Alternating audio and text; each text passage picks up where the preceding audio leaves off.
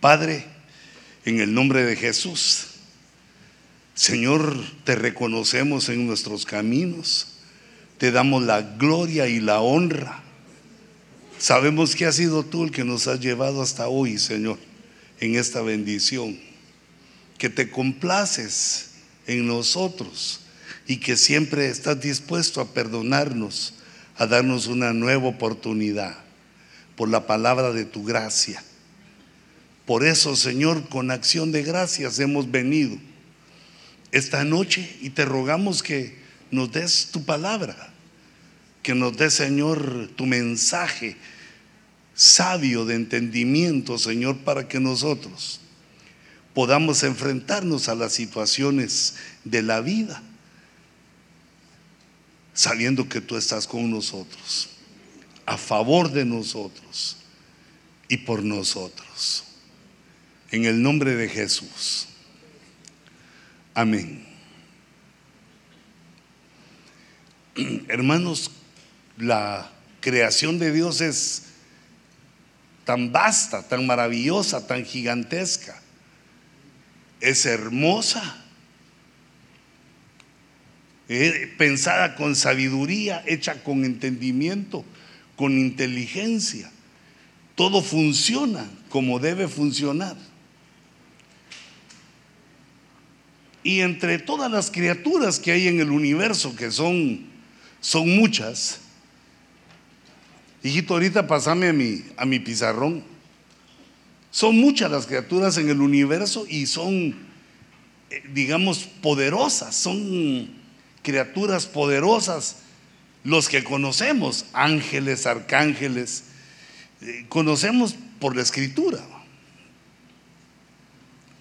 Y aún digamos los que no creen, los que están fuera de la fe, digamos los científicos, eh, tienen temores por si los extraterrestres u otras creaciones, otras civilizaciones que están en el cosmos, puedan ser más fuertes que nosotros y nos quieran colonizar o exterminar o esclavizar, qué sé yo, lo que quisieran, ¿verdad? Pero tenemos miedo por la debilidad del hombre.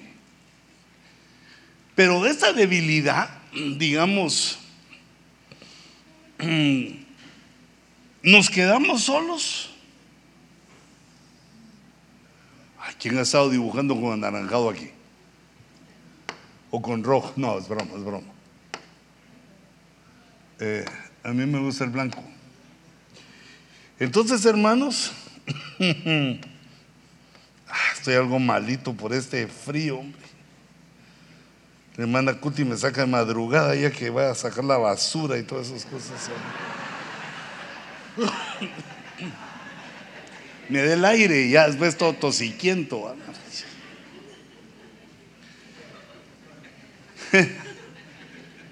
es para despertarte que van a ser las nueve. Nos quedamos solos en el planeta. Nos dejamos solos lo, que conocemos en el planeta son los animales y los microbios. Pero estamos solos, nuestra civilización está sola, pero físicamente. Pero espiritualmente hay un universo de seres espirituales. Digamos, nosotros conocemos a los eh, demonios que hemos hablado anteriormente.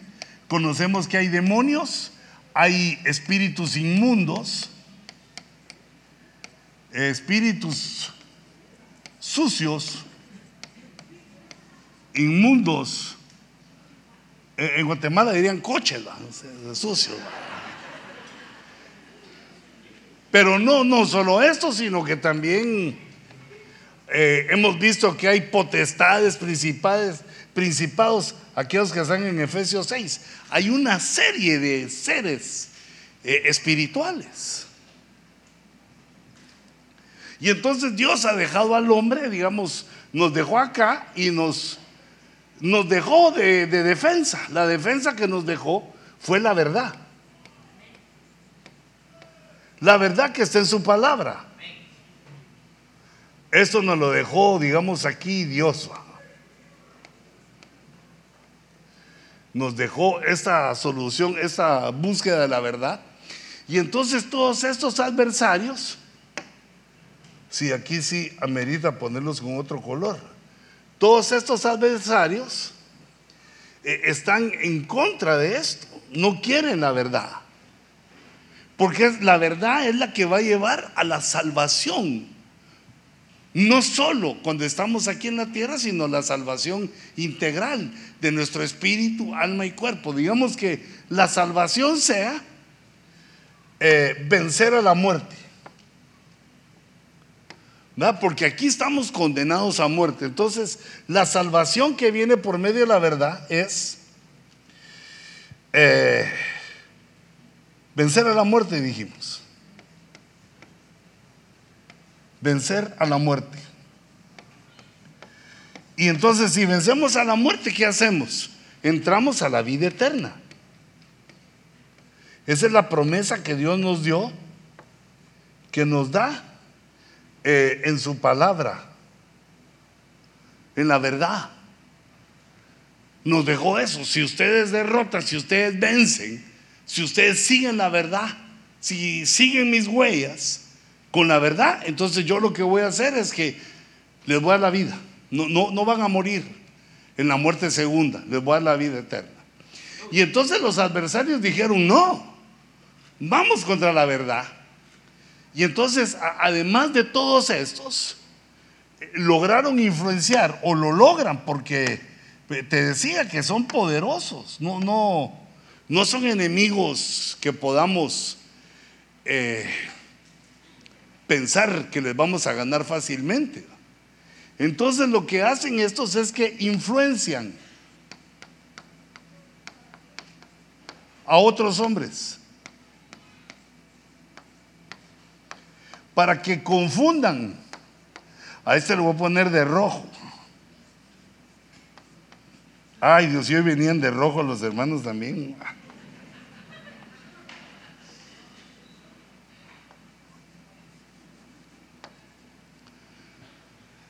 Entonces, para que influencien.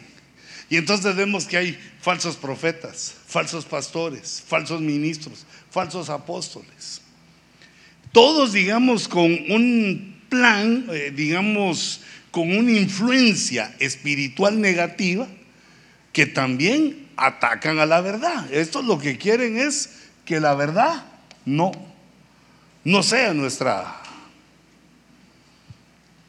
nuestro tesoro. La verdad es nuestro tesoro, porque no solo nos lleva a la vida eterna, sino que la verdad nos hace más inteligentes. La verdad de Dios nos va llevando a la prosperidad, que vivamos bien, a que estemos seguros de nosotros mismos y seguros del Dios que nos está dando esa revelación. Entonces, estos enemigos espirituales y su influencia en otras personas, en personas, nos atacan.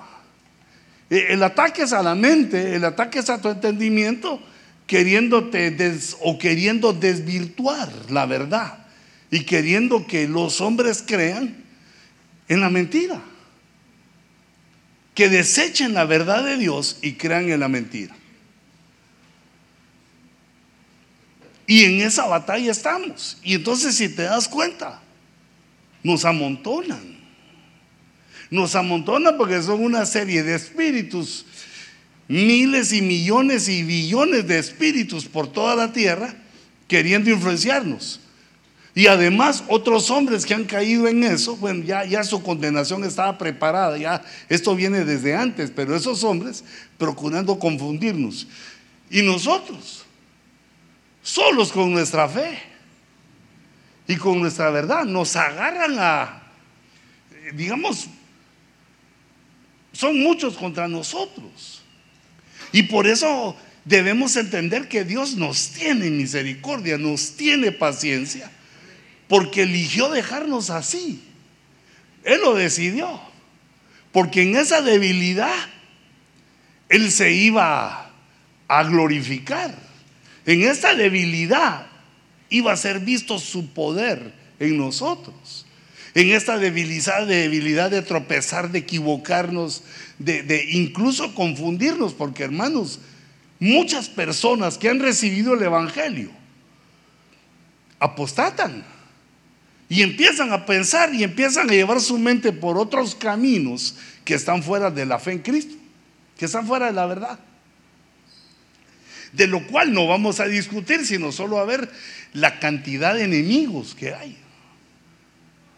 Y nosotros, pues, como venía mi pensamiento, solitos. Eh, digamos, ahorita estamos como iglesia, ¿verdad? Pero, digamos, termina el servicio y cada quien a su casa, se queda como familia, pero ya, digamos, entre semanas hay que ir a trabajar y cada quien se va a su lugar y estamos bastante tiempo solos. Tenemos que enfrentar nuestro lugar en la sociedad y tenemos que estar solos. Entonces, Dios qué tremendo ¿ah? hace un plan. O ya estaba en su plan, pero no lo revela. Y empieza a enviar ángeles a nuestro favor. O sea que es una, ya es una defensa, ya es alguien que nos ayuda. Está, digamos, eh, bueno, ayudándonos el Padre, el Hijo, el Espíritu Santo, pero además eh, es interno y además nos envía ángeles. Pero ahí hay un peligro, que otra vez los falsos, los engañadores. El peligro con los ángeles es que son tan poderosos y tan bellos que nos pueden causar una, una situación de idolatría. No, ya sé que pensaste, no, yo hermano, yo soy latino, a mí por grande que se me aparezca el ángel, yo voy a saber que es un ángel y le voy a decir yo también, compañero de milicia, le voy a decir al ángel yo.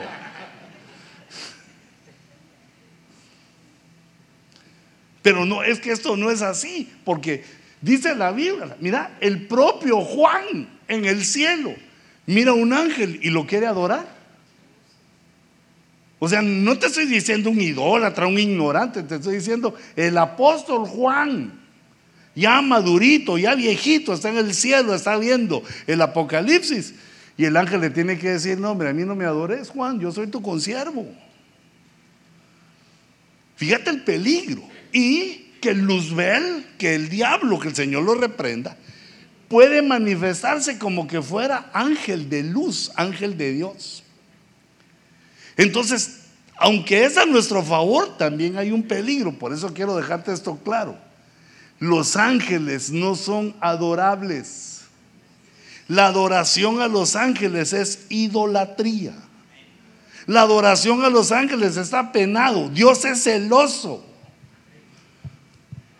Así que el ángel que recibe adoración no es de Dios.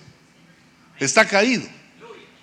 Es una de las formas en las que nosotros podemos eh, saber, porque el tiempo final se, se nos está viniendo encima y van a haber una serie de eventos sobrenaturales, pero sobrenaturales grandes a nivel eh, mundial y también a nivel personal. Pues yo por si se te aparece un ángel. Porque recordate que también las mujeres que vieron a los ángeles en Génesis 6 se enamoraron de ellos.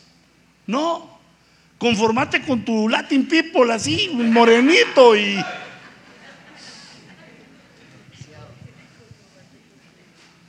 Ese problema no tenemos los hombres porque no hay ángelas. Pero si hubieran también igual habría que decir, hey, no, no.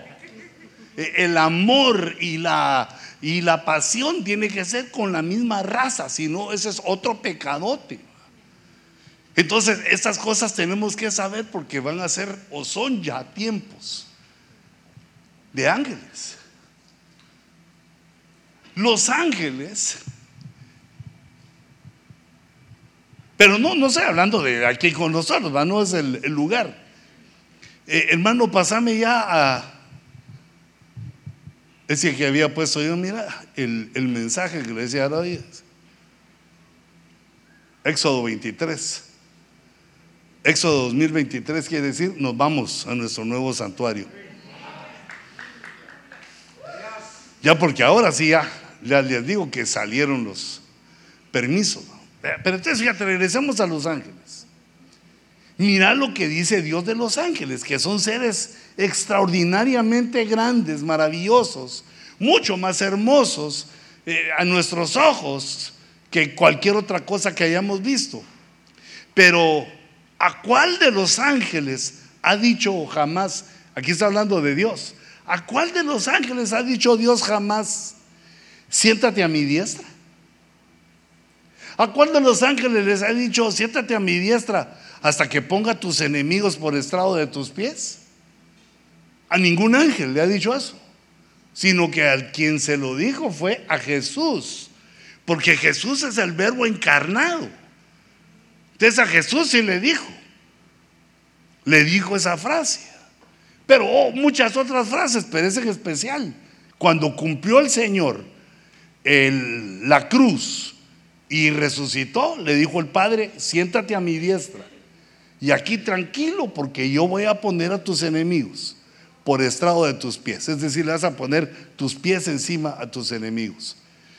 Pero aquí está diciendo que a los ángeles no, para que hagamos la diferencia entre criatura y divinidad. Digamos, Dios es invisible, pero los ángeles sí de pronto se pueden ver. Entonces tenemos que hacer la diferencia porque date cuenta que ahora hasta hay una ciencia que se llama angelología. Y que muchas personas le piden y adoran a los ángeles. Pero yo reprendo al diablo por ti y por mí.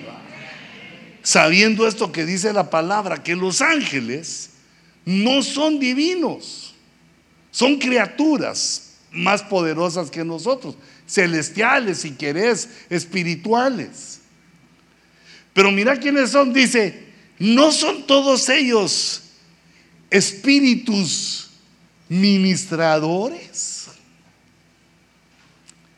¿Qué hace un ministrador? Pues ministrar. Ministrar de acuerdo a nuestra necesidad, de acuerdo a nuestro momento, como lo hicieron con el Señor Jesús. Cuando pasaba Jesús las pruebas, aparecían ángeles y lo ministraban, le daban fuerza, le daban eh, coraje, no sé qué administraciones de todas, porque Jesús había quedado en su humanidad exhausto después de batallas, como antes de la cruz. Cuando le pidió al Padre que si era posible no fuera a la cruz y no recibió respuesta, dijo, estoy, estoy triste casi hasta la muerte, me siento que me muero ya de saber lo que viene. Pero fíjate, regresemos aquí, entonces, ubicándonos a los ángeles. Son ministradores y son enviados. No aparecen porque quieren, son enviados. Si son de Dios, por Dios. Y si no son de Dios, pues por el que no es Dios. Por el Dios de este mundo. Entonces son enviados para servir. Fíjate, y nosotros a veces tan creídos que no queremos servir. Y mira los ángeles. con todo su poder y lo bonito que son, están enviados para servir, para ministrar y para servir. ¿Pero a quién? Por causa de los que heredarán la salvación. Es decir, que son enviados para nosotros, los que hemos aceptado a Jesús, los que sabemos que Jesús es Dios. ¿Cuántos creen que Jesús es Dios? Para ti y para mí entonces, para nosotros. Entonces, si son enviados para nosotros, quiere decir que pues ya están, ya están sirviéndonos y ministrando. Pero si hay la posibilidad, si llegara un momento en el cual los viéramos, tenemos que tener cuidado. No se adora a los ángeles. Entonces, pero hay un ángel especial, hay un ángel específico que se le llama en la Biblia el ángel de Jehová. Pero esa palabra, eh, digamos la versión de las Américas, dice el ángel del Señor. Esa palabra Jehová, eh, recordate que es eh, el tetragramatón. Esa palabra es bien difícil, ¿va? Porque pues no es de nuestro idioma, sino que es latín. Entonces, hermano, si me mandas al, al pizarrón, digamos, pone la versión de las Américas en azul, porque como que el Señor es celeste. Digamos, pone Señor, Señor. Eh, la 60 pone Jehová. La RBA le agrega una H. Pero literalmente es Y, H, W, H. Es el nombre, ese es el tetragramatón, son las cuatro letras con que Dios se identificó. Es su nombre. Y como hemos dicho, ahí le pusimos eh, las vocales de el Olam, el Olam. Son las tres vocales, entonces se volvió Jehová. Pero está hablando, digamos, eh, esa palabra en el ángel del Señor, está hablando de la revelación de Dios, que es el ángel de Dios, es el ángel de Jehová, el ángel de YHWH. El ángel del Señor tiene varias, eh, digamos, situaciones, pero lo que está haciendo es, digamos, ministrar. Por ejemplo, hermano, regresame en el templo. Por ejemplo, aquí está actuando como un restaurador, porque el pueblo de Israel se habían portado mal. Entonces aparece el ángel de Jehová y el ángel del Señor, y estoy con la versión de las Américas, subió a Gilgal, a Boquim y dijo, yo saqué de la tierra de Egipto, pero ese es el ángel del Señor. Porque recuérdense que cuando iban saliendo de Egipto, en los éxodos hay ángeles. Los ángeles van dirigiendo la salida de un pueblo. Y, también, también cuando uno va y viene, hay un ángel que va con nosotros. Y yo pues, eh, digamos, me estoy refiriendo también al, al éxodo que vamos a tener en unas semanas. Que Dios envía ángeles cuando su pueblo se mueve. No lo deja ahí, le, ah, váyanse ahí, este es el caminito. No, envía ángeles.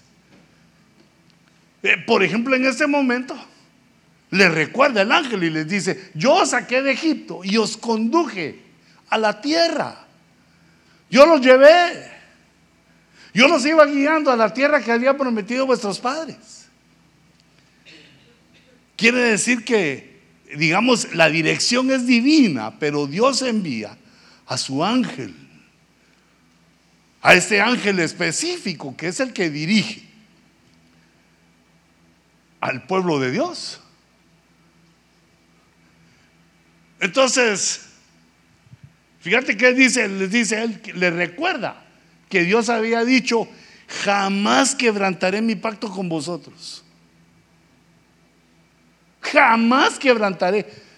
Ese es, fíjate cómo el ángel empieza a ministrar a aquel pueblo y les dice, recuérdense cómo es Dios. Dios no va a, a cambiar, Dios no va a olvidar, mucho menos a quebrantar el pacto. El pacto que tiene con nosotros, que es un pacto de pan y copa, pan y vino, sangre y carne.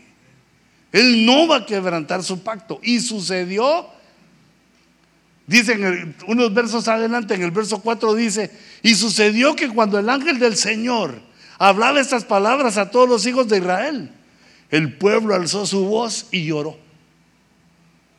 Cuando se recordaron, es cierto, es cierto, lo que Dios ha hecho por nosotros. Ahora, la Biblia le habla a los hebreos y también a nosotros que somos los hebreos espirituales. Porque si la palabra que fue dicha por los ángeles, ellos no tuvieron compasión de con esa palabra, sino que cuando el pueblo quebrantó, sufrieron las consecuencias. Nosotros tenemos que entender que nos ha llevado Dios a niveles tan maravillosos que también al que más se le da, más se le demanda. Que debemos de tener un entendimiento que todo esto que Dios nos está dando, pues no, no solo como iglesia, sino en tu propia vida, tu prosperidad, tu felicidad, tu trabajo, lo que tenemos. debe estar siempre en, en, el altar del Señor y en tu corazón entender que fue Él. Porque eso lo puede desviar a uno. Por eso el ángel se aparece y les dice, recuérdense, fue Dios el que por medio de su ángel también el que nos sacó del mundo. Porque fue ese ángel el que llamó a la policía para cuando ibas a volver a fumar ese cigarro que da risa. Que ya Dios te había liberado y cuando le ibas a volver a fumar, cayó la policía. Con el fósforo encendido te agarraron y no permitieron que probaras eso otra vez, sino que al bote fuiste a llorar, que perdóname Señor. ¿Y quién nos salva de eso? las circunstancias y casualidades que nosotros les llamamos. Entonces el ángel tiene una, como administrador, tiene una influencia restauradora. Tiene una influencia de restauración.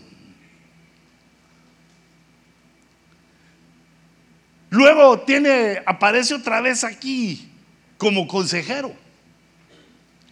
En esta ocasión, David había pecado tenían varias cosas los hebreos que habían quedado atrás. Como por ejemplo que Saúl siendo rey había quebrantado su palabra. A mí, a mí esto me toca mucho, hermano, me toca mi corazón. Porque los cristianos debemos de tener nuestra palabra. Debemos de mantener nuestra palabra, no, no ser cuenteros ni arrepentirnos de lo que dijimos. Porque Dios está tomando en cuenta, como es la verdad de Dios la que fluye en nosotros, está tomando en cuenta que seamos verdaderos. Pero resulta que Saúl como rey, como cabeza del imperio hebreo, había engañado, le había mentido y no había cumplido varias promesas y Dios se los tenía contado. Y entonces ya le cae, ya Saúl no estaba, ya había muerto, pero le cae al siguiente, que es David y viene una plaga sobre, sobre Israel. Cuando el ángel de Jehová extendió su mano hacia Jerusalén, hacia Jerusalén para destruirla, pero no lo hizo porque él quiso, sino que Dios le había ordenado. Envía la plaga, ángel destruye, pero ese no es el ángel de Jehová, es otro, ese es el ángel destructor. Pero el Señor se arrepintió del mal y dijo al ángel que destruye al pueblo, basta, detén ahora tu mano. Y entonces apareció el ángel del Señor. Estaba junto a la era de Arauna Jebuseo y le habló a David. Pero le habló por medio del profeta. Este profeta Gad, yo digo que con miedo se le acercaba a David porque le había dado unos guamazos a David, pero buenos. E, este Gad fue el que le dijo, le contó la historia, un proverbio le contó, una parábola le contó de un hombre que era rico y se había comido una oveja. La única que tenía su vecino. Solo una tenía su vecino, era pobre. Y pudiendo comerse un montón de las que él tenía, dijo, no, yo quiero la de mi vecino. Y esa, la del vecino, él la cuidaba, le daba de comer así en el regazo. Así como haces con tu perrito, con la pachita, así con el gatito, así. Lo alimenta, la alimentaba su ovejita, la tenía en su regazo. Y ese hombre rico se la comió a la termidor. Y le dijo a David, ¿qué crees que debemos hacer con este? Mátenlo. Este que ha hecho eso no merece ninguna compasión. Y le dijo, pues ese sos tú. Porque teniendo tantas mujeres, agarraste la única que tenía aquel, la Betzita, la Betzabecita. Y este era un trabajador fiel, era tu guardaespaldas y te comiste el corderito de ese hombre y después lo mataste. Y entonces él ahí se dio cuenta y se arrepintió. Pero como cae mal cuando a uno le dicen la verdad. También a nosotros, aunque no hayamos hecho eso, que primero Dios nunca lo hagamos. Cuando a uno le dicen la verdad cae mal. Entonces, fíjate, uno tiene que ponerse en su mente, me voy a dominar. Porque es preferible que te digan la verdad y no que te cuenten. Pero ahora el ángel le habla porque Gad tampoco sabía cómo hacer con la plaga. No sabía qué hacer con la plaga. Y entonces el ángel de Jehová le habla a Gad, al profeta, recibe la unción y le dice, anda, decile a David que haga una ofrenda. Luego el ángel del Señor, dice el verso 18, ordenó a Gad que le dijera a David. Ordenó a Gad que le dijera a David. Entonces, hermano, a veces cuando el ministro habla, te está hablando a vos, Mira, algunos hermanos, bueno, yo creo que entre ustedes no, pero algunos hermanos se enojan y se van. Eso el apóstol lo está diciendo por mí. ¿Ah? ¿Ve que sí piensa?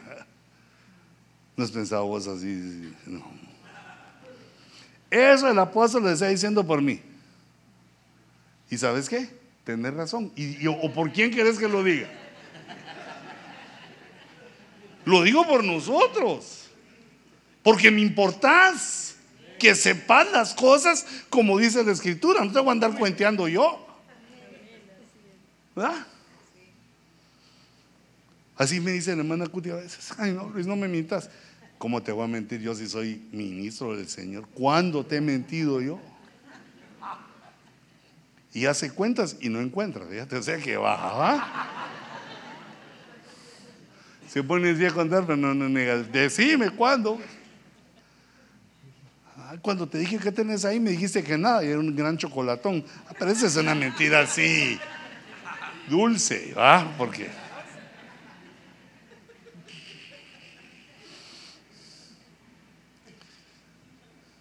Mira, a David no le dolió que le dijeran la verdad.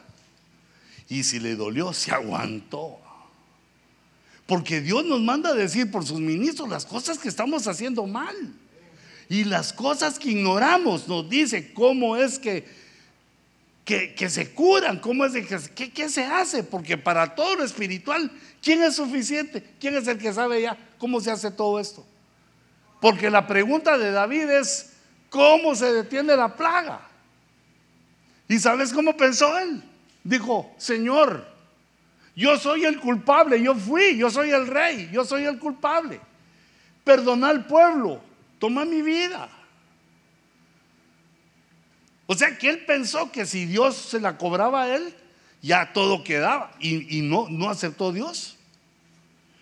Ya ni que, ni que él fuera Jesús, no, no, no, no, no se la aceptó, sino que le dijo, mira, ¿cómo se quita la plaga? Con un altar. Y llévame una ofrenda al altar.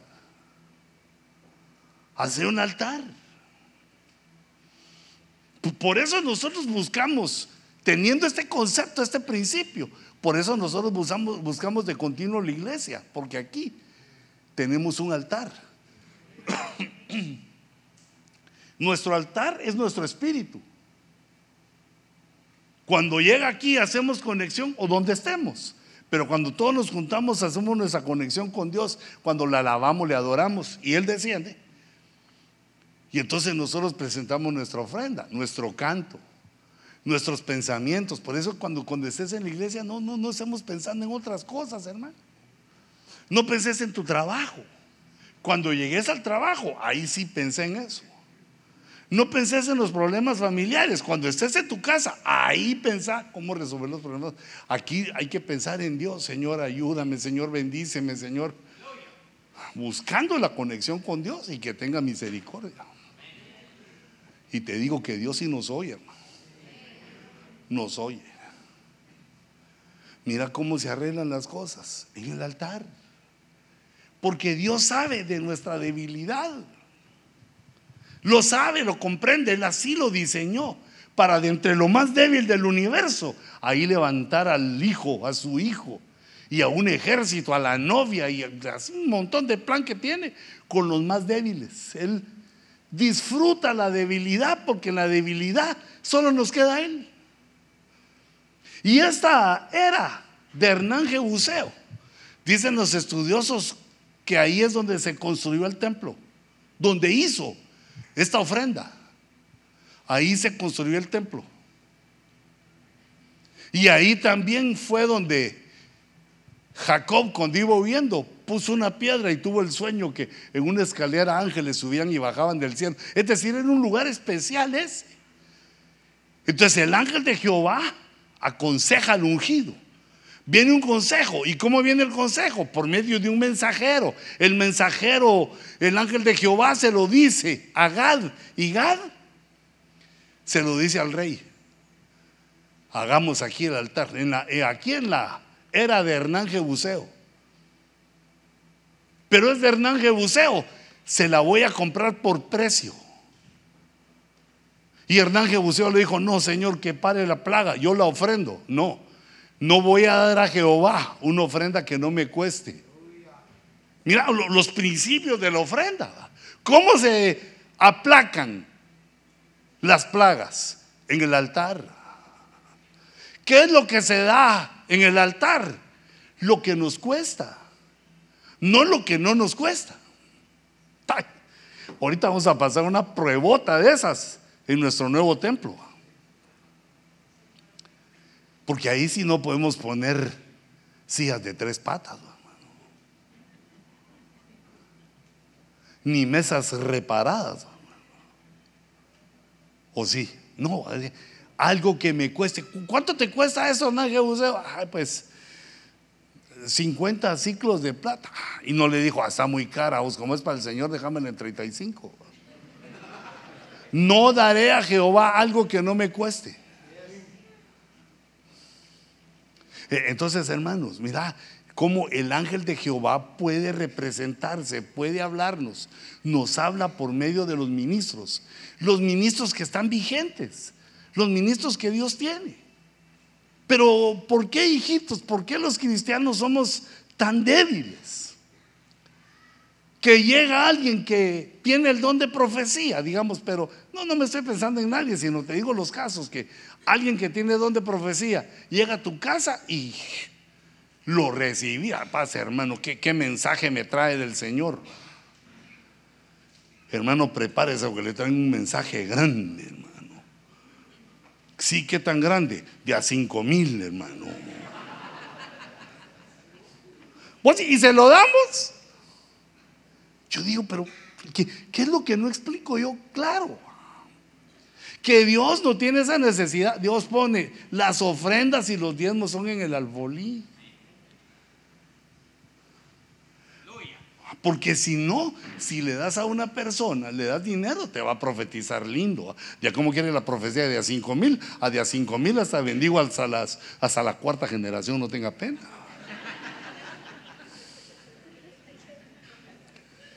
No, no, no te quites el trabajo, el trabajo de orar, el trabajo de ofrendar, el trabajo espiritual nos toca a cada uno de nosotros. Y mira la inteligencia de Dios, que cuando Él se mueve en los dones proféticos, los que están profetizando ni saben que vos estás aquí. Ni saben quién vino. O así dice el Señor y me paso trayendo como a 36, dijo. Tal vez a más. Y cada uno lo entendemos de la manera que lo debemos entender. El Espíritu Santo nos los pone a entender de, la manera para que nos está avisando, para que no, no caigamos en el error o para que nos salgamos de él. No es para destruirnos, la profecía no es, es para edificar, para exhortar la profecía no es para destruir, ni tampoco es para la casa, ni tampoco la profecía es pagada. A ver, ¿verdad? Cuando alguien te pida una ofrenda, no, no, es necesario que se la des, aunque sea tremendo él como ministro. No le tengas miedo porque le hacemos daño al darle a otros.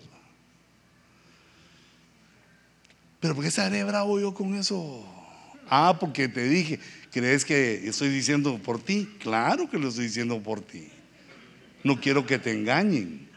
Y si, y si tenés el don de profecía y sentís eso de que, tengo, tengo, ¿qué? ¿Qué? Tengo. tengo un mensaje para un siervo, para un siervo. No, no es así el don de profecía. Ahí es que el diablo y sus conserjes se están tratando de meter para desviarte. Uno de los dones más desviados es el don de profecía. Por la fama, la dama o la lana. Esos tres.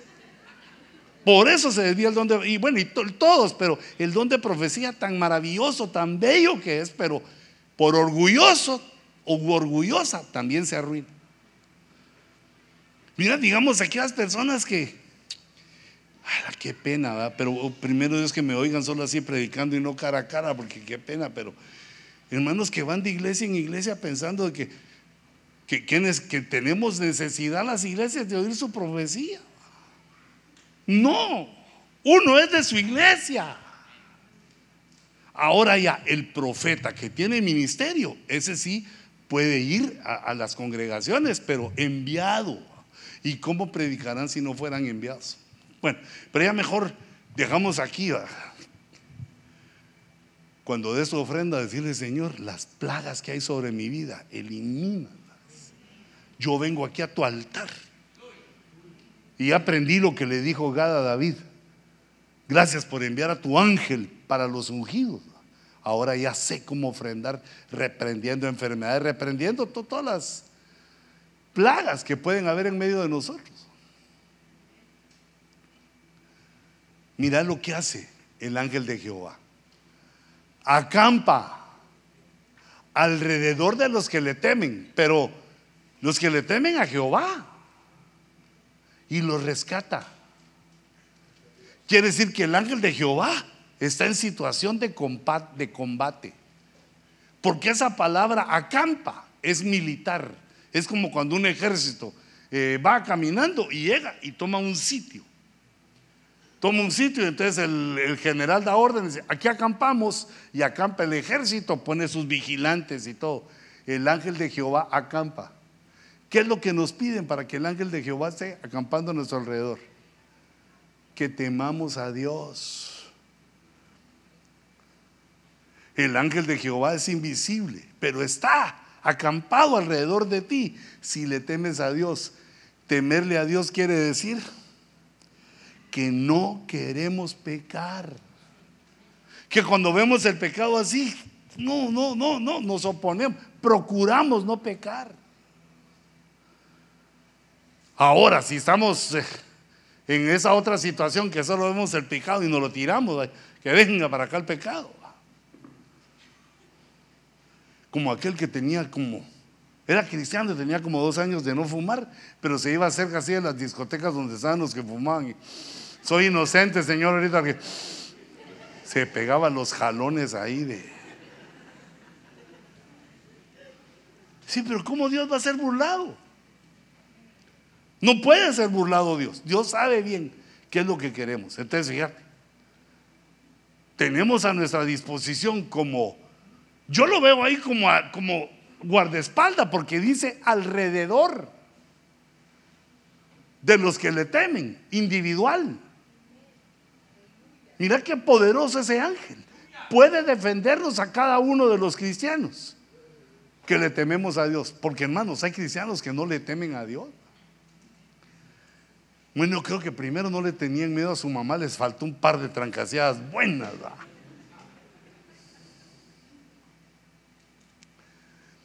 Porque entonces ahora ya viene que ese es, el, ese es el cuidado que Dios nos da. El ángel de Jehová está para aconsejarnos, está para darnos palabras, para restaurarnos, para dirigirnos a lo bueno, a lo correcto. Está para protegernos. Y en el Salmo 35, en el Salmo 35 está David que ya no aguantaba, hermano, ya no aguantaba. Estaba como ese dibujito que te puse, mira, lo perseguía el rey, lo perseguían los que eran, los que le querían quedar bien al rey. Toda la nación lo perseguía, eran chismosos. Dicen que vimos vieron a David por allá, le pasaban los nortes a, Saúl para todos contra él, hasta sus hermanos contra él, Goliat contra todos contra él. Bueno, a Goliat ya se lo había echado, pero también gigantes, todos contra él. Y entonces aquí en el Salmo 35 está cansado y le dice, mira cómo le dice al Señor, combate. Oh Jehová, a los que me combaten. Ataca a los que me atacan. Pero a partir del verso 4 nos empieza a revelar cómo hace Dios con tus adversarios, con tus enemigos, con los que te aborrecen. Porque Dios nos ha impedido tomar venganza por nosotros mismos. Nos ha dado el principio que dice, mía es la venganza, no nuestra, no tuya ni mía, sino que es de Dios, mía es la venganza, yo pagaré. ¿Y cómo hace? Combate contra los que me combaten, Señor. Ataca a los que me atacan. Pero mira cómo hacen. Sean avergonzados y confundidos. Mira cómo Dios hace con tus enemigos. Los distrae. Con, bueno, con nuestros. Los distrae. Los pone a hacerse los quites por las vergüenzas de sus necedades y tonterías. Y se confunden, ya no saben cómo actuar. Sean puestos en fuga y humillados los que traman el mal contra mí. Bueno, primero habían unos que lo querían matar, los que buscan mi vida, pero habían otros que solo querían, bueno, no, matarlo, pero querían el mal. Y entonces en el verso 5 entra el ángel de Jehová. Sean como paja del viento, como paja delante del viento. Porque una paja cuando está delante del viento es arrastrada, no, no, no tiene control. Va a chocarse, va a donde no quiere ir. Sean como paja delante del viento, con el ángel de Jehová, con el ángel del Señor acosándolos. El ángel de Jehová es el que nos defiende. No solo es que el que dirige, sino que también nos defiende, porque muchos son los adversarios. Por eso te puse algunos ahí en la pizarra, para que sepas que ahí el mal está contra ti, que el mal no está contento con la decisión que has tomado. Pero Jehová, por favor, combate contra los que combaten contra nosotros. ¿Y qué hace Jehová? Envía a su ángel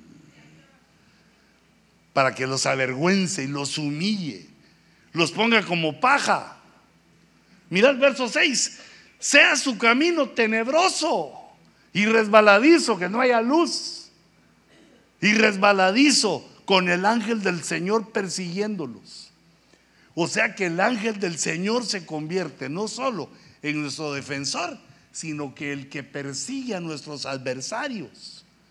No lo hagamos nosotros, hijitos. Nosotros lo que tenemos que hacer es temerle a Jehová.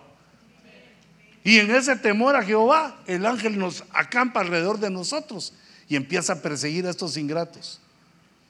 No importa que persigan tu vida o que quieran tu mal, Dios los va a confundir, los va a hacer tropezar. No les va a permitir que su plan tenga éxito. Te va a salvar. Y hermano, Ahorita me recordé a qué hermanita, que había una señora que le estaba quitando a su marido. Y otra hermana que estaba irada le dijo, ¿sabes qué? Ya sé dónde vive. Vamos y la agarras del pelo. O no lo querés, le dijo. No querés a, tu marido. Sí, sí lo quiero, le dijo. Puro el chavo, así lo quiero vamos y lo agarras del pelo. Pero ella le dijo, no, no, el Señor es mi defensa. El Señor es el que me defiende. Pero usted la otra le entendió. Pero no, vos no lo querés. Esa, esa chata te lo va a ganar. Que Jehová me defienda. Como quien dice, combate, Señor, a los que combaten contra mí pelea contra los que pelean contra mí. Y así eso ya no le fue a jalar el pelo ni le fue a patear la puerta. Porque eso es ser clavero, hijita. Eso no lo hagas nunca. Eso no lo hagas nunca. Como aquellas que se ponen las botas de, de aquellas picudas de ranchera. a que sea patada, agarra ahorita. No, hombre, tranquila. No. Deja que el Señor. Mira, si el Señor se lo lleva, saber de qué este libro Jehová. Y el Señor te lo trae, saber de qué no te libró Jehová,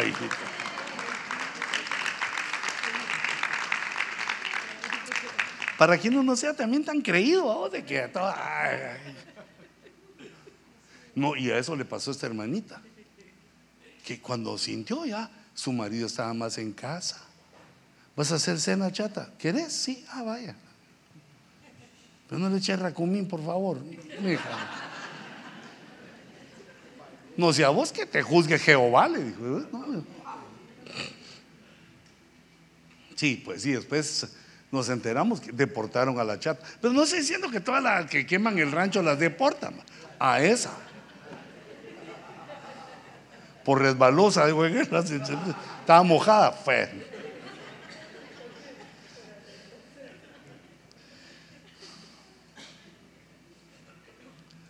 Entonces, hermanos, Dios nos ha enviado un ángel. Desde hace meses ha estado un ángel con nosotros, pero no, lo hemos visto. Porque desde hace meses estamos sabiendo que tenemos que movernos. Es un éxodo. Mira lo que le pasó al pueblo de Israel cuando tenía que moverse. Dice Éxodo 32, 31.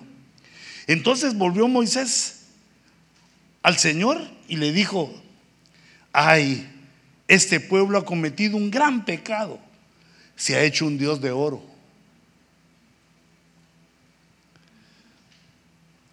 Entonces Dios le contesta, le dice, le habla y le dice, mira, pero ahora, ahora ve, hijitos, porque hemos pecado. Dios lo sabe, nos conoce. Pero ahora le dice a Moisés, ve, conduce al pueblo a donde te he dicho conduce al pueblo a donde te he dicho. Quiere decir que en ese momento solo pocos lo sabían, solo Moisés. Y Moisés ni lo entendía. Y, viste también cómo seguimos nosotros, que salió una oportunidad aquí, que otra allá, que otra por allá.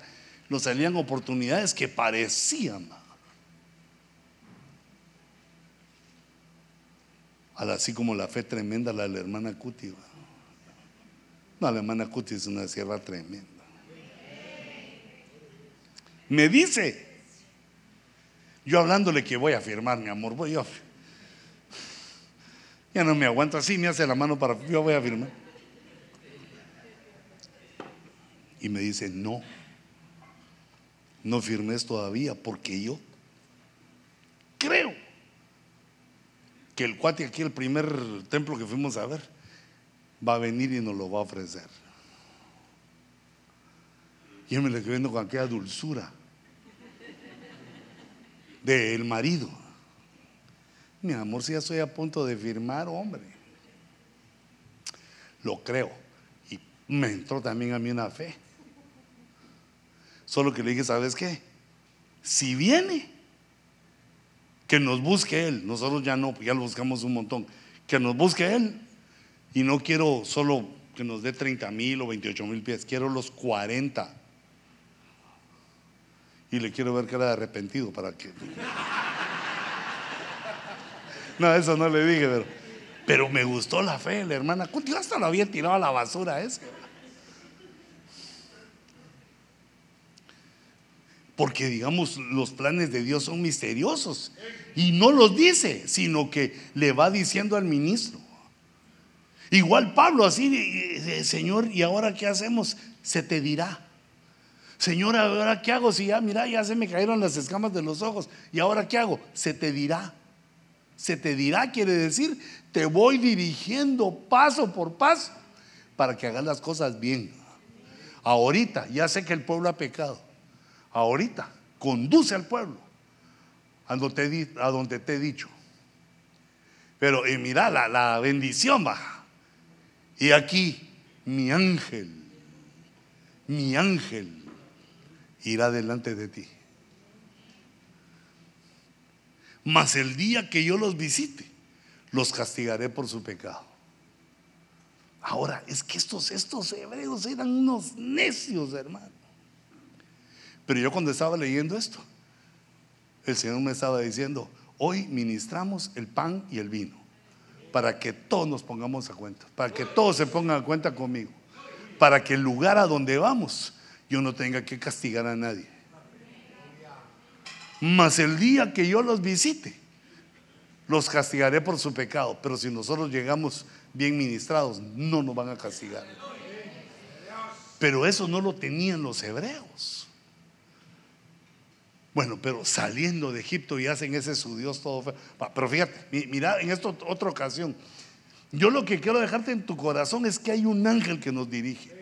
No es aquí de que fíjese que tuve la suerte de encontrar a ese Señor. Mira, qué maravilloso, que es una suerte. Qué suerte ni qué nada. Hay un ángel que va adelante de nosotros. Porque esto no es fácil, hijito. Por ejemplo, fíjate que dice Éxodo 23, 23. Ese fue el verso que compartía con mi hijo Daniel cuando Dios me hablaba de esto. Dice, pues mi ángel irá delante de ti y te llevará a la tierra del, al paraíso, al cielo, no, a la tierra del amorreo, del eteo, fereceo, cananeo, Ebeo, Jebuseo. Esos son todos los feos.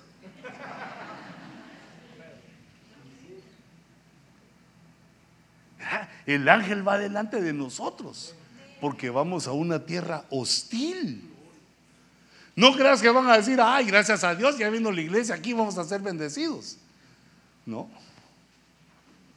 Vamos a una tierra hostil donde están los cananeos, los que se han vendido al pecado, los que hacen cosas deleznables para el Señor, los que hacen cosas que uno ni las cree y además no creen en el Señor.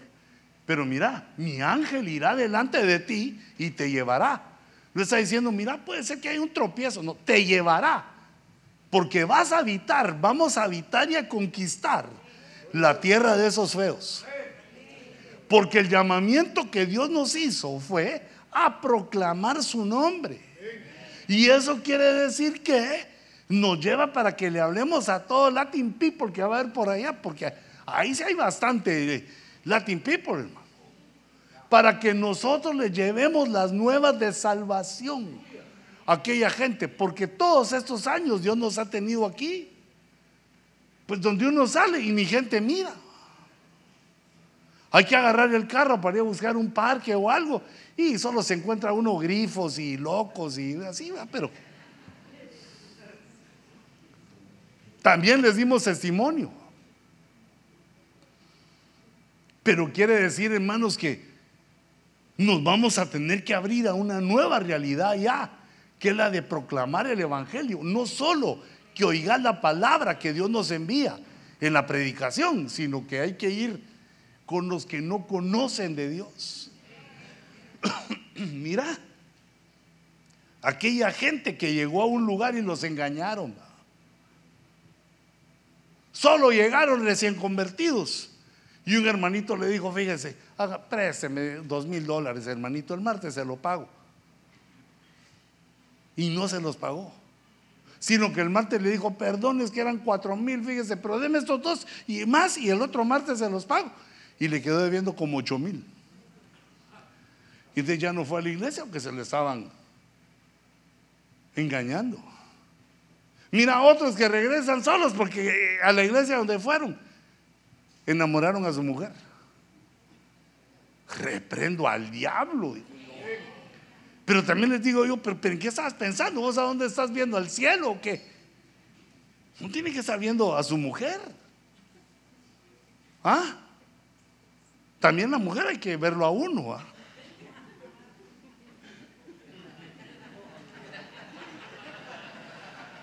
Para que quede empatado el partido. Pero hijitos, bueno, yo sé que son cosas que pasan en el mundo, pero ¿cómo van a suceder eso en la iglesia? Todos tenemos que estar alerta para que no se nos entre la serpiente. Y si se entra, que la detectemos, la, detectemos y la reprendamos. De una vez le volamos la cabeza también, pues, solo que hay que tener cuidado porque a veces brincan y le pican a uno todavía antes de... Dios nos ha enviado a su ángel porque nos ha guardado hasta hoy aquí para proclamar su evangelio. Porque hermano, estamos viviendo en ultimito. Y mira la promesa del final.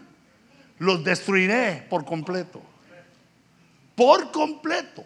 Recordate que los hebreos no conquistaron bien. Dejaron, dejaron ahí. Nosotros tenemos que ir a agarrar a todo el que se nos ponga. Pero no, vamos a ir a destruir a nadie, ¿va? sino lo que vamos a ir a hacer es a destruir su vida en el mundo diciéndoles que Jesús los ama. Que son eh, llamados por el Señor para ser salvos. Tenemos que irles a hablar de Cristo. Y luego ellos solitos van a salir de, de Babilonia. Estos eran enemigos. Eran enemigos de la tierra de Canaán. Ya estaban en Canaán se habían torcido, les habían torcido, habían hecho cosas o les habían hecho cosas, porque hay un montón de gente que fueron cristianos y está herido. Ahí están muchos pastores. Hermano, présteme tres mil dólares para comprar mi carro, por favor. Un pastor debe saber andar en autobús y no tiene, hermano. O a jalón. Me gustó aquel apóstol que dijo, fíjese hermano Luis, me dijo que yo tengo como tres mil carros. Yo me le quedé viendo así, tres mil apóstoles. Le iba a decir, los apóstoles no mentimos, ¿verdad, apóstol? Tengo como tres mil carros. Así, ah, ¿qué marcas tiene? De todas, me dijo, porque yo cuando quiero ir a algún lado, llamo a cualquiera de, los, de mis ovejas y me llevan. O sea que tengo tres mil carros y tres mil choferes, hijo. Tené cuidado con el dinero, hombre. Cuando ya les he dicho, cuando uno tiene falta de dinero, viene al altar, se arrodilla y le dice, Señor, mejorame. Mejorame porque no me alcanza. Mira, a mi esposa le gustan las cosas buenas, bonitas y caras. Le falla el BBB. Y yo se las quiero dar porque la amo, Señor, ayúdame. Yo les voy a enviar a mi ángel. yo siento su ángel. He aquí, otra vez, mira, 23, 20. Yo enviaré un ángel delante de ti. ¿Para qué? Primero, para que te guarden el camino. Quiere decir que en este traslado no te tenés que perder. Ay, no, hermano, es que mire, aquí, aquí está la iglesia Ríos de Salvación, Ríos de Sangre de Salvación. Me voy a quedar aquí mejor porque ese me queda dos millas más cerca. No. Aunque te cueste más, aunque gastes más suela del zapato, venite a benecer. No te doy permiso para quedarte. Ahora, si te sujetas, pues ni modo, ¿qué hago yo? Pero ya nos enviaron un ángel para que te guarde, para no te vayas a ningún lado. Digamos, los especialistas en iglesias calculan, hermano, el 18% de, se pierde la, cuando la iglesia se moviliza. El 18%, sí, el 18, así hemos calculado. El 18 es el 6 más 6 más 6. Ahí está la cola del diablo ahí. Que el Señor reprenda. Hermano, uno va hasta... Imagínate, tu papá se cambia de la ciudad capital de Guatemala y se va a Sololá. ¿Qué haces? Te volvés sololeño. Sololeño es que agarras solo con el leño, ¿vale? Te volvés de Sololá. Porque tenés que ir a ver a, donde él esté y vas a ir vos. Eso a las esposas no les conviene, hijitas, que sea solo leño. Entonces, por eso, para que no te perdas, porque ese nuevo local está a 5 millas de aquí. 5.6 millas. No está lejos. Por eso nos envía el ángel. Es el GPS, el que nos protege, para que no nos vayamos a otro lado. Que no te equivoques en el rumbo nos lleva allá porque nos va a cambiar la función. nos va a poner en una, función evangelista. Porque si no, ¿para qué sabemos la palabra, hermanos? ¿Para qué tenemos lleno nuestro corazón de palabra si no es para decirle al que le falte pan, aquí tengo yo el panito que he recibido durante años o meses o algunas décadas? Aquí tengo, mira, esto es por esto, esto es por lo otro. Explicando, predicando, hablando del Evangelio. Y la otra es para que te guarden el camino, que no te pase nada y para que te traiga lugar que yo, pero ese yo no debería ir con minúscula, porque es el lugar que Dios nos ha preparado, hijitos. Mira, esto es de Dios.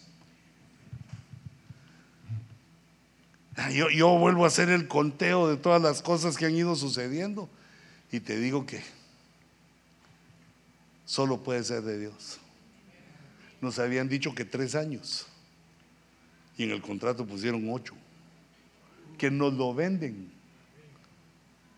Pues después, porque ahorita no nos alcanza, pero después nos lo venden. Nos sacan los permisos. Puede ser eso. Va, el ángel va ahí. Yo digo que, y como esos son, son hebreos, son judíos, el ángel de Jehová los puso. Nos guardan. Yo solo llegué así, ¿le gusta, apóstol? Me gusta. Ok, yo saco los permisos. Hermanos, ¿me ayudan a arreglar? Sí, lo ayudamos, y hay un gran listado ahí. Si el ángel de Jehová se está moviendo a nuestro favor.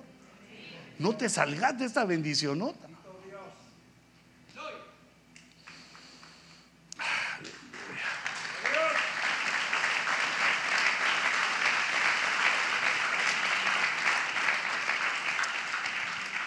Mira, y, y, esta es la última. Bueno, son ocho años, ocho años. Yo le digo, Señor, por favor, dame estos ocho años de vida sano, sano. Quiero predicar ocho años.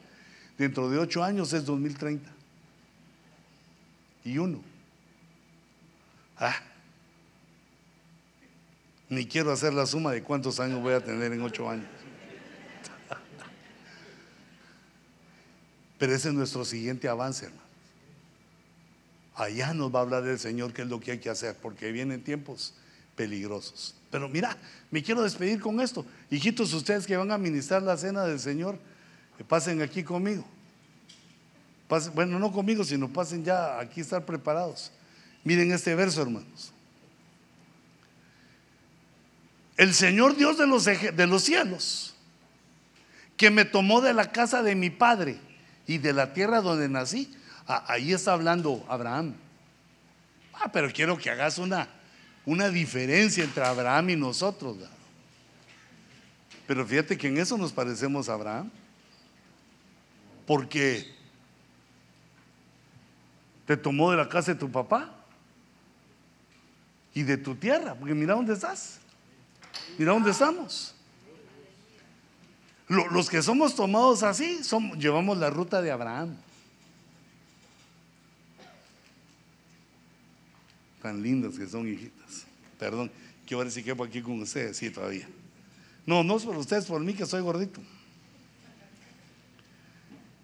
Va, fíjate, tenemos esas dos características. Y después dice, y que me habló y me juró, diciendo, a tu descendencia daré esta tierra. a la tierra donde nos mandó. A tu descendencia daré esta tierra.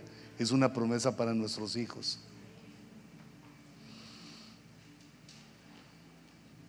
Mira, poneme atención a esto. Hijitos, espérense un momentito antes de que empiecen a, repartir. Espérense un momentito.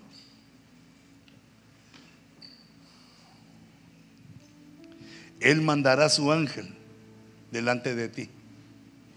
Para que hagamos esto, eh, nos mandará su ángel, ya, ya quedamos, pero mira cómo termina. Y tomarás de allí mujer para mi hijo y tomarás de allí a donde vamos, mujer para mi hijo. Pero a esa es una sombra, que Abraham es el padre y su hijo es Jesús. Y la mujer es la iglesia. O sea que en aquel lugar vamos a seguir perfeccionándonos para llegar a la estatura de la iglesia consagrada. Mira, y tomarás de allí mujer. Yo enviaré el ángel delante de ti y tomarás de ahí mujer para mi hijo. De ahí saldrá la iglesia, novia, la que se casa. Ay, hijitos, perdón, yo así lo entendía. Porque primero, sí, Señor, yo estaba allá en la zona 5 cuando de repente me sacaste para otra tierra. Ya no estoy en la tierra donde nací. Y me has hablado, me has jurado. Y enviaste tu ángel. Y ahora falta, se concluye este verso a los que los va dirigiendo el ángel de Jehová. Se concluye el verso con la preparación. De allí tomarás mujer para mi hijo. Porque ese es el trabajo que nos mandó a hacer el Señor. Proclamar su nombre, hablarle a todos los que no han oído. Porque el que tiene llamamiento para ser esposa, el que tiene llamamiento para ser novia de Cristo, va a oír nuestra voz, te va a oír predicar, te va a oír enseñar, te va a oír evangelizar y va a venir a Cristo. Y tomarás de allí mujer para mi hijo. Cierra tus ojitos.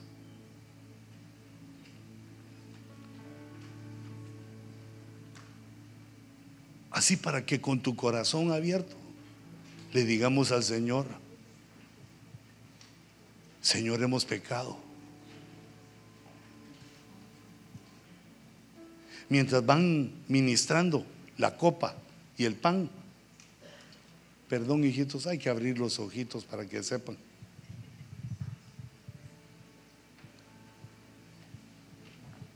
Hemos pecado de muchas maneras, hijitos. Nos ha faltado la fe. No hemos servido al Señor como debiéramos. Nos hemos equivocado en muchas cosas. Pero no vamos a cargar nuestro pecado al lugar a donde vamos. Porque así como los hebreos tenían cordero, inmolado, cordero en holocausto. A nosotros Dios nos ha enviado al cordero suyo, el que quita el pecado del mundo, el cordero de Dios. Y nos ha dejado su carne y su sangre para que de tiempo en tiempo nos pongamos a cuentas con Él. Aleluya.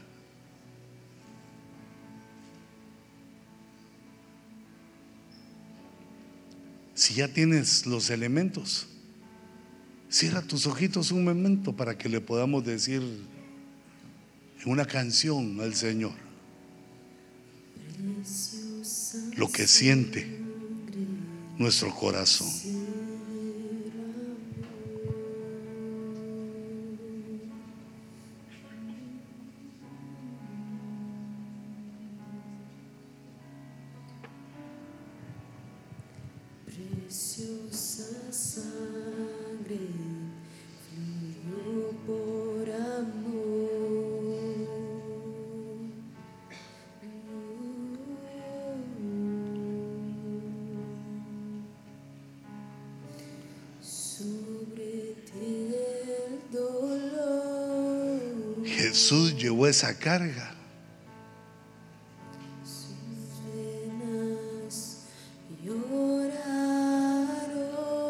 Sobre sus hombros el pecado de todos.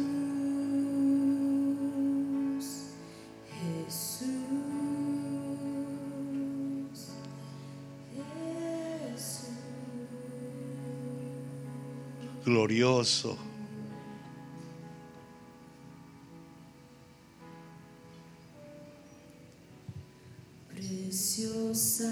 sun.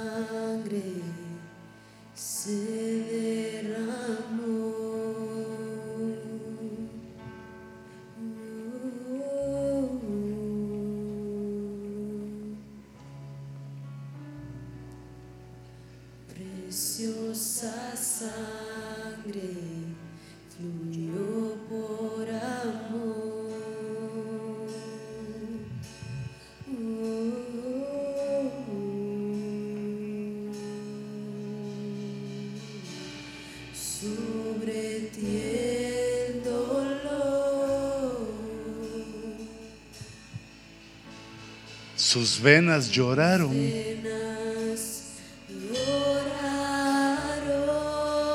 Lloraron sangre.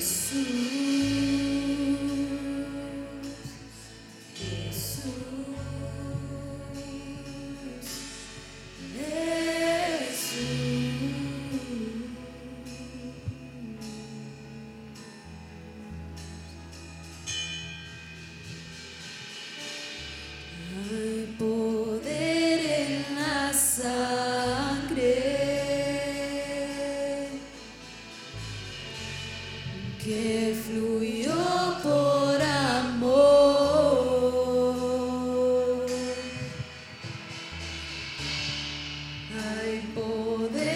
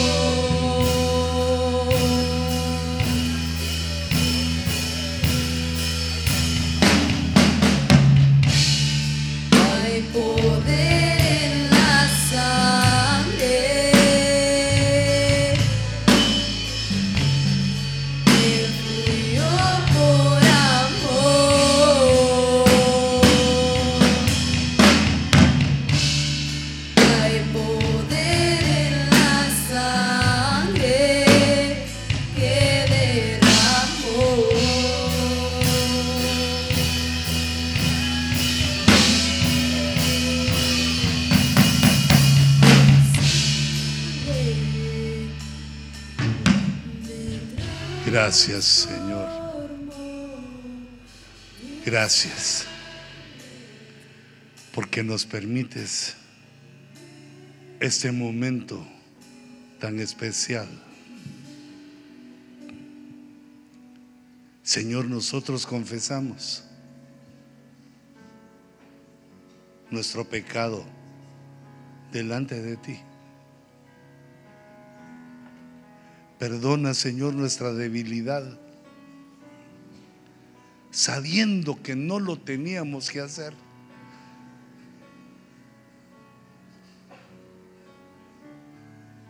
Teniendo tu recordatorio. Y aún así fallamos.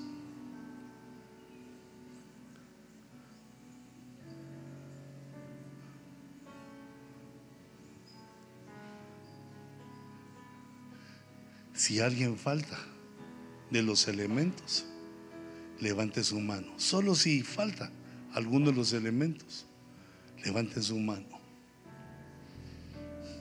Y aprovechemos este segundito que Dios nos da para decirle, Señor, dame un espíritu de arrepentimiento. Por favor, Señor, danos un espíritu de arrepentimiento.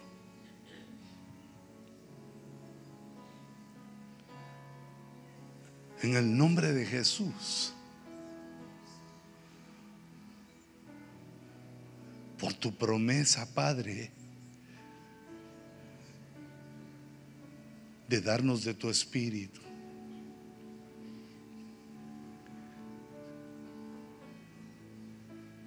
Que no sea duro nuestro corazón, Señor. Danos la inteligencia para reconocer.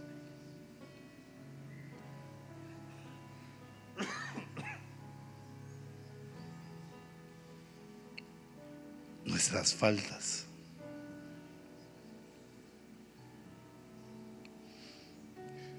Padre, bendecimos estos elementos. Este pan que tipifica tu cuerpo. Y en esta copa que tipifica- tipificamos tu sangre conforme a tu palabra. Te ruego, Señor, que esta sangre limpie nuestra alma de todo pecado, por más pernicioso, oculto, por más poderoso que sea. Que estos elementos, Señor, laven nuestra alma, nuestra conciencia. Señor, que laven nuestro ser interior, interior para que estemos atentos, Señor, a los ataques del adversario. Que este lugar a donde nos llevas, lleguemos, Señor, disfrutando de tu gracia, de tu perdón, sin temor.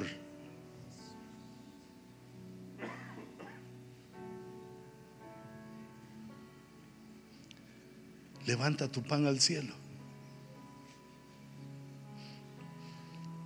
Como un acto profético donde recordamos que Jesús, el pan de vida, descendió del cielo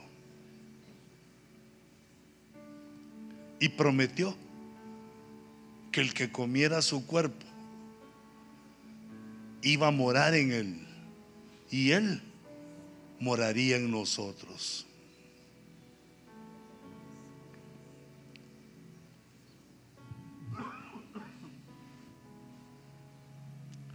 Comamos del pan ahora.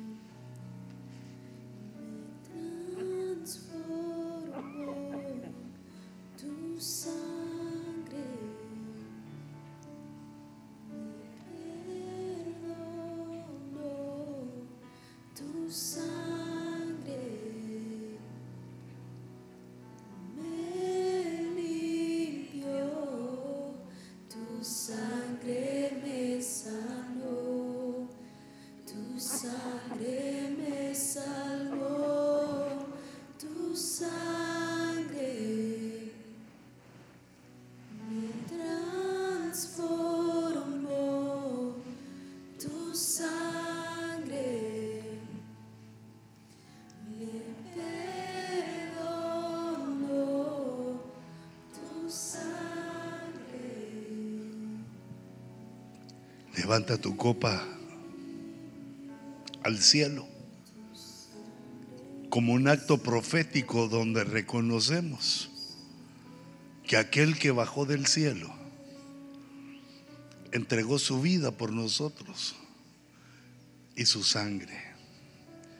Esta es la sangre de Jesús que limpia el pecado de nuestras vidas.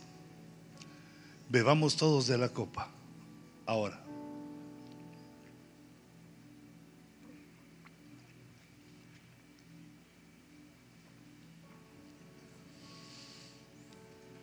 Así con tus ojitos cerrados, digámosle una vez más, tu sangre,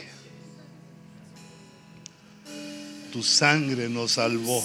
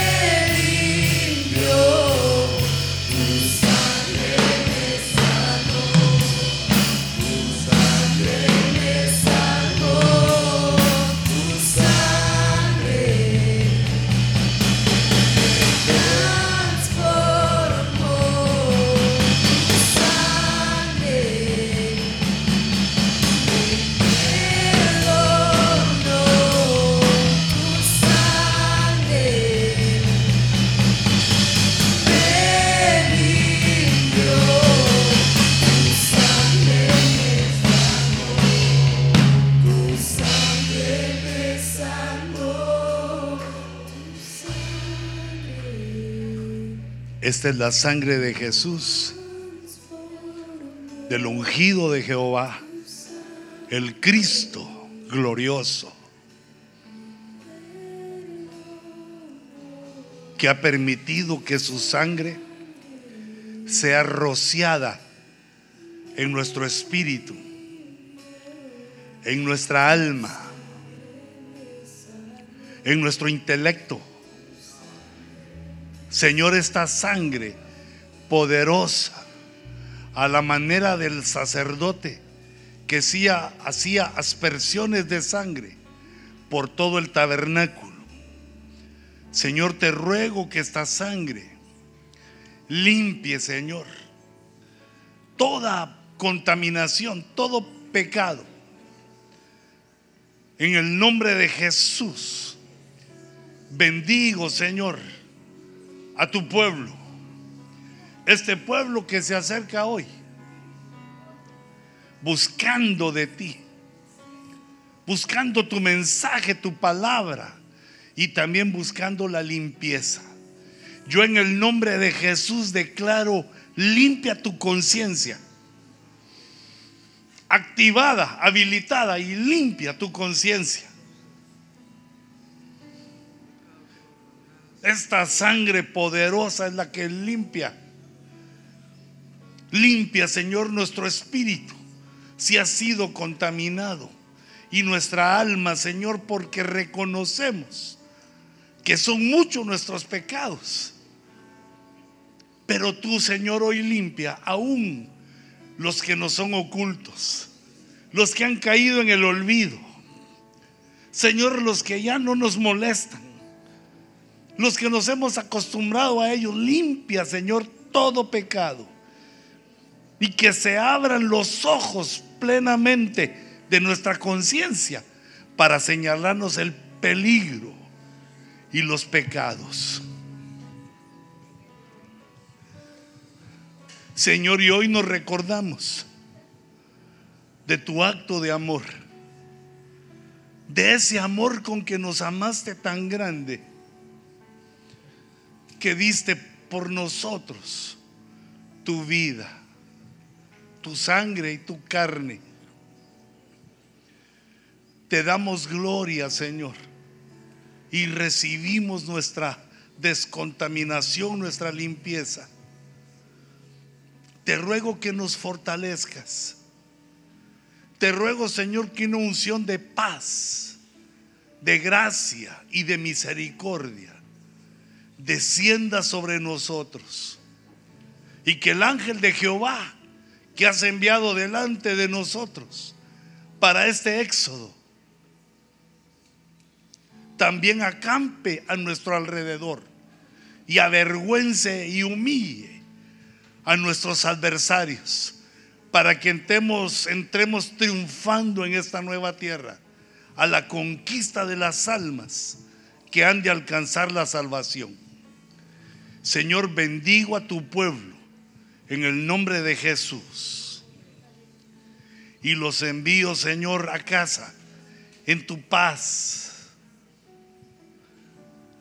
para que todo lo que hagamos y digamos sea para la gloria de tu nombre. Gracias Señor. Paz a vosotros.